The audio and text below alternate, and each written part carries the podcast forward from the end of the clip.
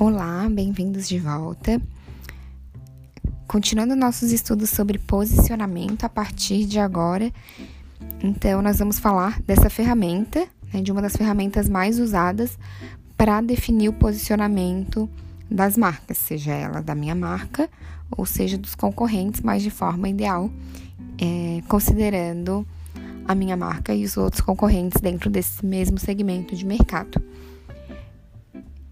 Eu sugiro que todos vocês abram a nossa disciplina no Moodle, ou pelo menos, né, ou quem não tiver acesso à disciplina, que pesquise né, por imagens desse mapa perceptual hipotético, porque essa ferramenta de podcast, apesar de maravilhosa, não supre o aspecto visual, né, ou seja, a questão imagética que o mapa perceptual hipotético propõe. A ideia toda da ferramenta é de fato visualizar essas informações num gráfico.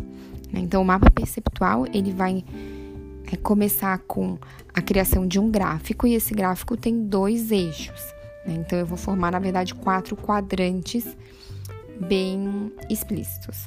Né? Então, num eixo vertical, eu vou botar dois atributos que são opostos entre si e vou fazer igualmente, com, só que com outros atributos no eixo horizontal.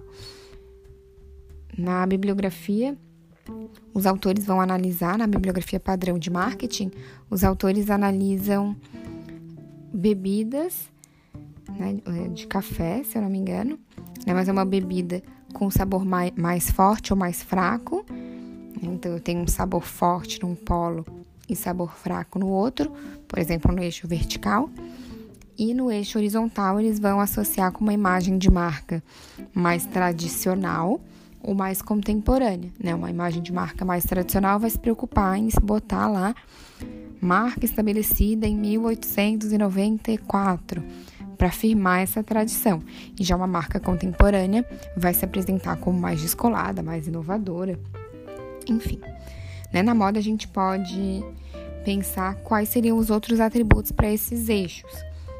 Por exemplo, o preço, então um preço alto ou um preço baixo na outra, né, no outro polo, e para o eixo, né? Isso para um dos eixos, horizontal, por exemplo, e daí no eixo vertical a gente escolheria outra polaridade de atributos. É, essa polaridade ela não precisa necessariamente ser o oposto direto entre um e outro. Por exemplo, no caso da moda, a gente pode botar né, é, o mais fashion do mais básico, né? Então, o mais fashion seria o máximo de informação de moda e o básico não é necessariamente né, uma informação de anti-moda. Ela é só uma ausência de né, seguir as tendências, enfim, um vestuário mais padrão. É, e a partir né, desses eixos, então a gente iria posicionar as marcas de uma forma bastante subjetiva, e por isso que a gente fala do mapa perceptual, porque ele é a percepção que a gente tem de como essas marcas seriam posicionadas. Não existe um, né, é uma forma de aferir numericamente com exatidão exa né, onde uma marca está posicionada. A gente pode até usar de estatística para tentar levantar na mente dos consumidores é, onde essa marca estaria posicionada e daí ter uma segurança, né? enfim, uma ou buscar uma certa segurança nesses dados, mas sempre vai partir de um aspecto hipotético e de percepção. Então é uma ferramenta, por mais que seja um gráfico, é uma ferramenta subjetiva.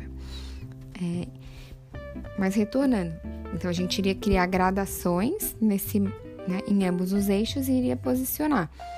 Então, pensando de um preço mais baixo para o mais alto, em tenho né, de 0 a 10, a Renner tem um preço 4.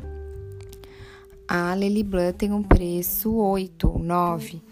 Enfim, e daí a gente vai né, escalonando em, esses, né, em ambos os eixos, tanto no horizontal, no caso aqui, que Estou considerando preço, quanto num vertical, que seria mais ou menos informação de moda.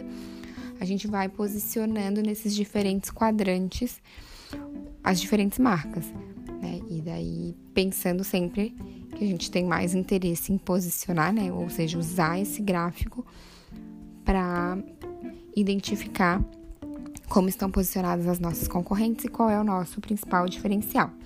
A gente pode também aprofundar essa ferramenta fazendo estudos mais detalhados do benchmarking para analisar também esses diferenciais da marca ou até mesmo buscar outras marcas de outros segmentos a partir das quais a gente pode identificar uma oportunidade, né, ou ideias que a gente pode agregar aos nossos negócios, ou se posicionar, por exemplo, de forma amigável.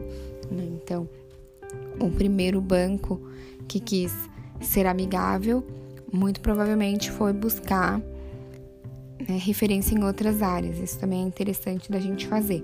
Pensar o benchmarking não só dentro do nosso segmento, mas também é, né, é, nutrir informação de outros segmentos. A gente possivelmente vai voltar nesse conteúdo de benchmarking para posicionamento de marca quando a gente for estudar branding, que vai ser lá na disciplina de comunicação do produto, mas são né, conteúdos que estão diretamente ligados um ao outro. É, só para a gente finalizar então essa parte da ferramenta, como eu falei lá no início do outro episódio, é muito comum que as marcas, a partir do posicionamento definido, ou seja, tendo explícitas esses principais diferenciais, que elas criem esse mantra, né? Mantra entre aspas, assim, que seria uma frase curta que a entrega essa promessa da marca. Né? Na verdade, essa frase ela vai ter, né? se sugere que ela tenha mais ou menos umas cinco palavras e é uma frase que deve estar pendurada em todos os cantos da empresa, nos quatro cantos da empresa, para que ninguém se esqueça, desde o atendente ao embalador. Então, é essa frase que vai orientar toda a estratégia de marca, seja uma estratégia de produto, promoção, né, até de praça, como e onde que eu vou vender esse produto, evidentemente no preço, né, porque é sempre um fator importante para as marcas também se diferenciarem, mas isso pode abranger né, aspectos até mais sutis, por exemplo, na praça, além de onde, como eu vou vender, até mesmo a decoração né, é, do visual merchandising, enfim, os aspectos mais visuais da loja, mais da própria empresa, né, a atitude dos funcionários, é, toda uma gama, né, na verdade, tudo que está associado com a imagem que, da marca que eu quero passar. Né? Então, ele vai ser esse filtro que vai comunicar de fato o que a marca é e o que a marca não é. Né? Alguns exemplos a gente, né, que, a, que o Kotler e o Keller trazem né? Ele identifica como a Nike tendo como mantra autêntico desempenho atlético, ou a Disney tendo como mantra entretenimento, família e diversão. Da Starbucks seria uma experiência rica e satisfatória em beber café. Na verdade, essas, essas palavras, né, elas não precisam ser o slogan da empresa, mas elas vão descrever né, de uma maneira rápida qual é a natureza, enfim, qual é o, o bem ou o serviço que a empresa entrega, ou, né, de forma mais objetiva, qual experiência ou benefício que eles oferecem. Lembrando sempre que quando a gente fala de posicionamento, a gente fala de diferenciação, e é essa diferenciação que nos vai dar todo, toda essa diretriz para a gestão de marcas, que é o que a gente trata em branding. Né? É, esse campo de estudo de branding, que é criar e, ger gerenciar, né, ou gestar marcas, ele vai envolver, evidentemente, componentes racionais, mas cada vez mais nos, né, é, nos é explícito quão importantes são os componentes emocionais das marcas. E isso, né, talvez para um, um teórico da sociologia, da filosofia ou até da psicologia, pareça assustador e possivelmente é que a gente queira humanizar tanto essas marcas, mas a verdade é que as pessoas buscam autenticidade nas marcas. A gente espera que elas tenham personalidade, a gente espera que elas sejam autênticas e que a gente possa confiar nelas, e a gente de fato cria um certo afeto, a gente tende a realmente criar um relacionamento com várias dessas marcas que nos acompanham pela vida. Então, cada vez mais tem sido objetivo do branding, né? E como uma das atuações de marketing, que a gente crie marcas mais humanas ou mais emocionais.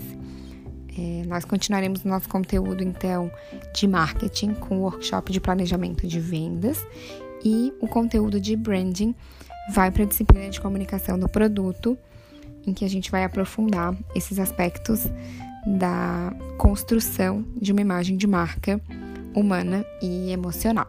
Até lá!